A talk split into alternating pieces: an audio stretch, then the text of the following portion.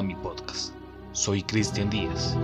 Un abrazo grande desde Colombia y muchas gracias por dedicar unos minutos de su tiempo para escuchar esto.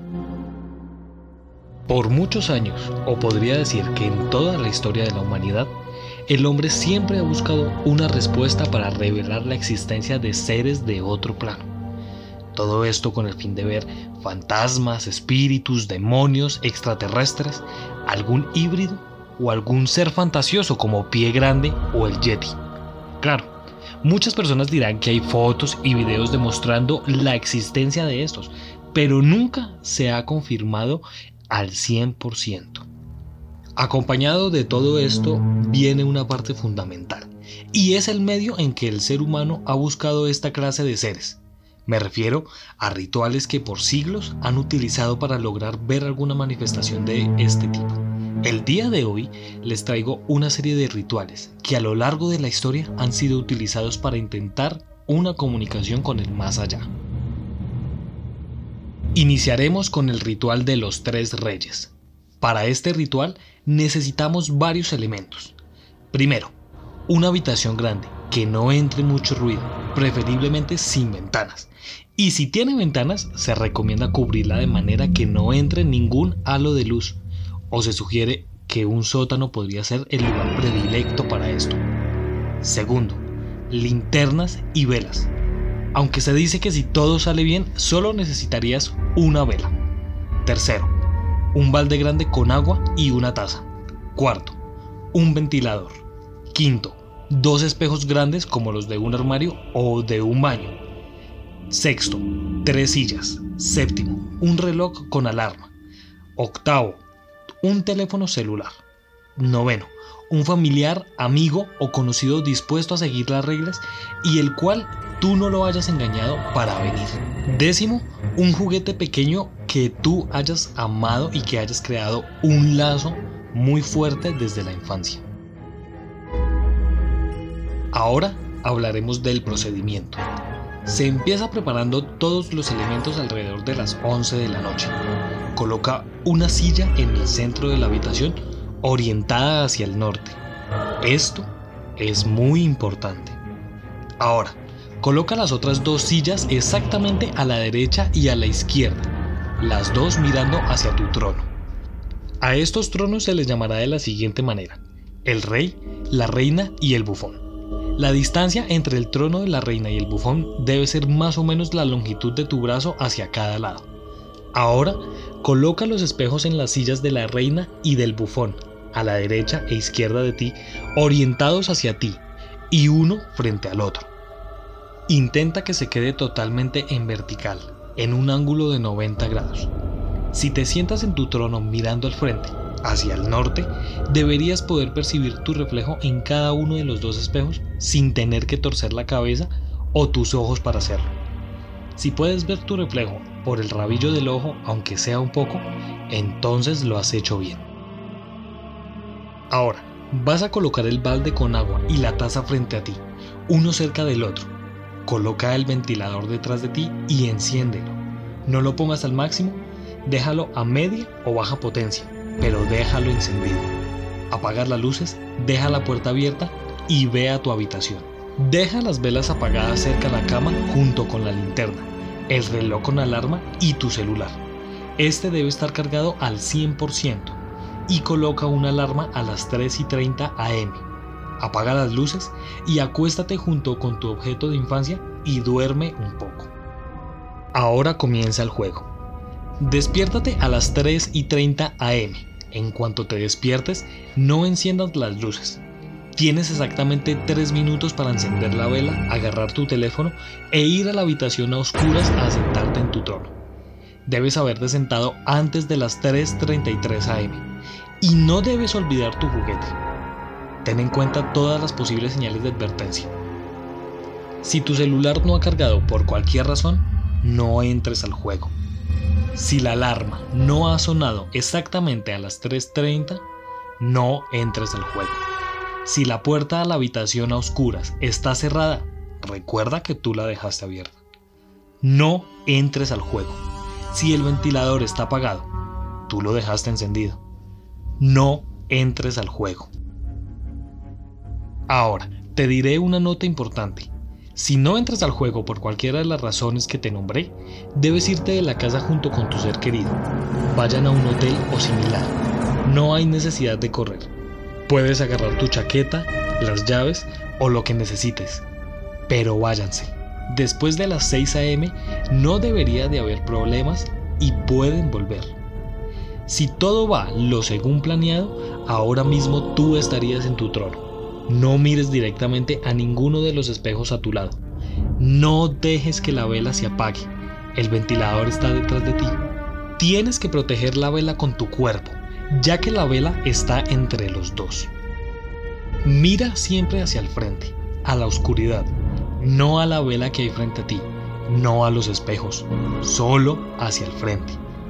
Quienes hayan escuchado con atención se habrán dado cuenta que no he dicho qué silla es la de la reina y cuál la del bufón. Es debido a que tú debes averiguarlo. Y desde tu punto de vista, tú puedes ser tanto una reina como un bufón. Por lo tanto, tres reyes. No diré qué pasa a continuación. Basta decir que no estarás solo y que si tienes preguntas obtendrás respuestas. Algunas veces en forma de nuevas preguntas.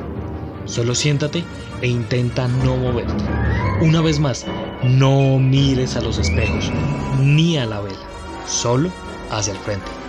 Créeme, no entres en pánico, simplemente debes esperar hasta las 4.34. A esa hora acabará todo. No pasa nada si tiemblas un poco, pero intenta que no. No porque vaya a afectar el ritual ni nada de eso, pero es algo cobarde, en especial en compañía tan educada. ¿He mencionado no dejar que la vela se apague? Es por eso que está el ventilador. Estás protegiendo la vela con tu cuerpo. Pero si tu cuerpo de repente se mueve o es arrastrado, entonces el ventilador apagará la vela que está frente a ti. Esa es tu salvaguarda número uno. Tu ser querido es la salvaguarda número dos. A las 4.34, él o ella debe ir a la puerta de tu habitación y llamarte por tu nombre. Si eso no funciona, debe llamarte a tu teléfono. Si tampoco funciona, tiene el cubo con agua y la taza. Pase lo que pase, no debe tocarte. Ese es un error de novatos. La salvaguarda número 3 es tu objeto de infancia. El peluche o el juguete o lo que sea. Te dará la fuerza necesaria para no perder de vista el camino. Te ayudará si todo sale mal.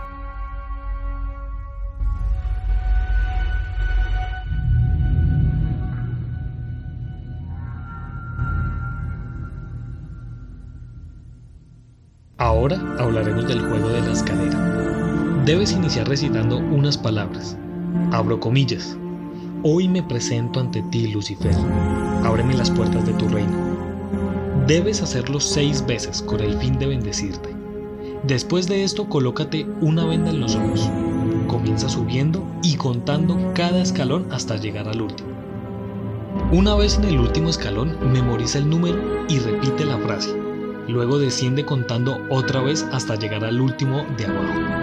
Si cuentas los mismos escalones fallaste y tienes que intentarlo de nuevo repitiendo la frase.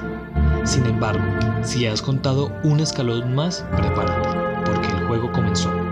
Puedes hacer lapsos de tiempo en subir o bajar para tomar un respiro.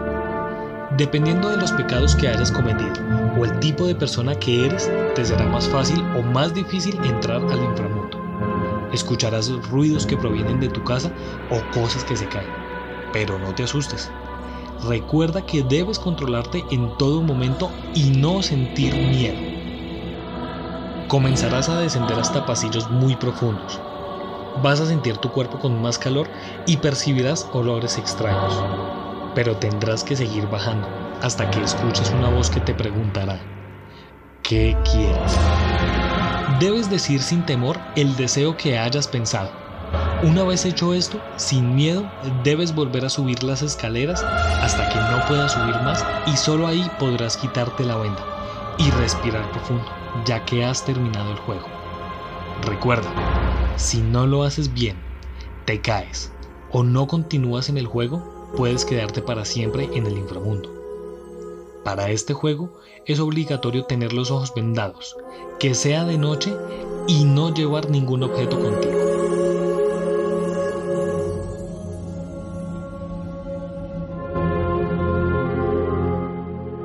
Ahora hablaremos del juego de las cartas. Solo necesitas un mazo de cartas, velas y un poco de sal. Esto último, como ya se sabe, es simplemente por precaución. Como todo juego, este tiene sus reglas, que deben ser seguidas al pie de la letra. En realidad, se desconocen las consecuencias que pueden ocurrir por romperlas, pero aún así se recomienda no intentar burlarlas bajo ninguna circunstancia. Las normas dicen, primero, no se puede jugar con menores de 10 años. Por alguna misteriosa razón, no funciona.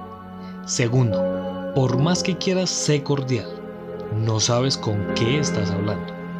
Tercero, sé cuidadoso con lo que preguntas.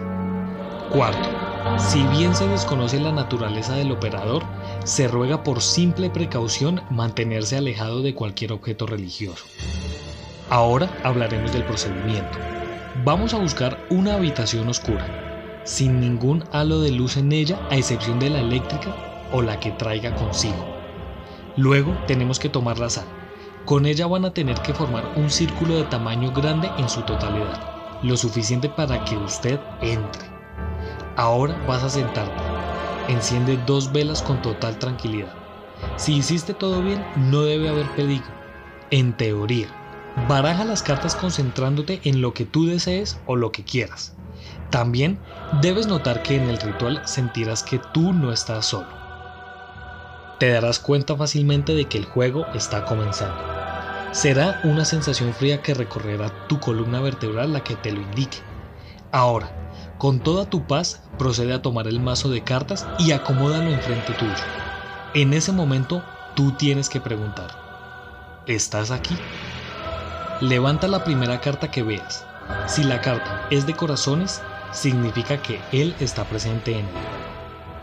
Luego de eso puedes seguir preguntando y preguntar lo que quieras. Repito, Tengan cuidado con lo que preguntan. Hay respuestas que es mejor dejarlas sin responder. Si te contesta que no, retírate de inmediato e inténtalo en otra ocasión porque el juego no dará respuesta alguna a tu pregunta. Ahora quiero que estés muy atento a lo que voy a decir. Las posibles respuestas son estas. Si sacas una carta de corazones, la respuesta es sí. Esta es la respuesta más común y la más fiable ten por seguro que vas por buen camino. Si sacas la carta de picas, quiere decir un no.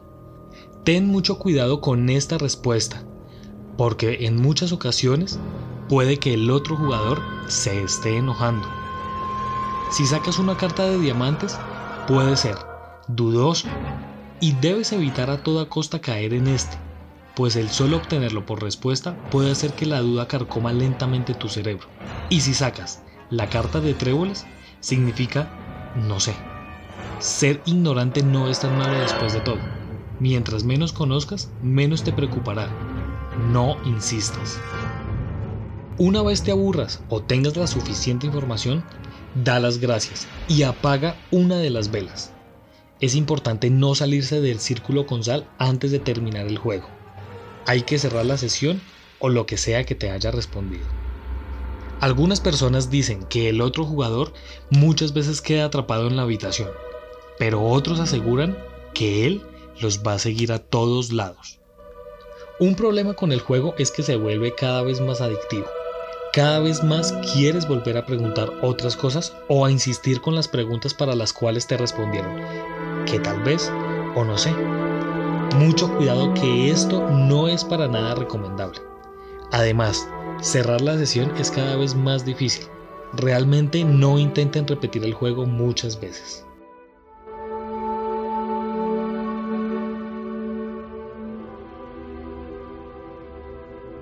Después de escuchar estos rituales, creería que con el simple hecho de llegar a un sitio y preguntar o hablar, se puede activar cualquier portal, ya que en todos los sitios deben existir portales o actividad ya que alguien debió fallecer en ese sitio o debió haber sufrido alguna situación paranormal.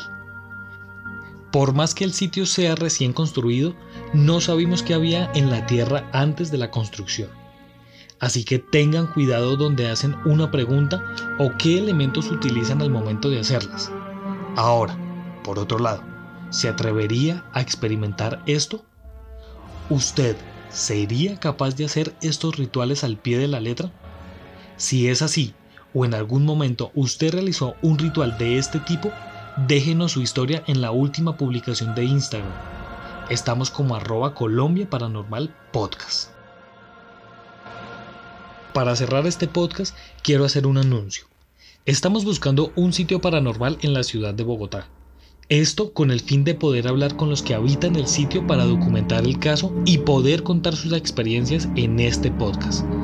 Así que cualquier información nos pueden escribir al correo colombiaparanormalpod.gmail.com Lo repito, colombiaparanormalpod.gmail.com Muchas gracias por pasar por mi podcast. Soy Cristian Díaz y nos estaremos encontrando en otro caso misterioso de la Colombia Paranormal.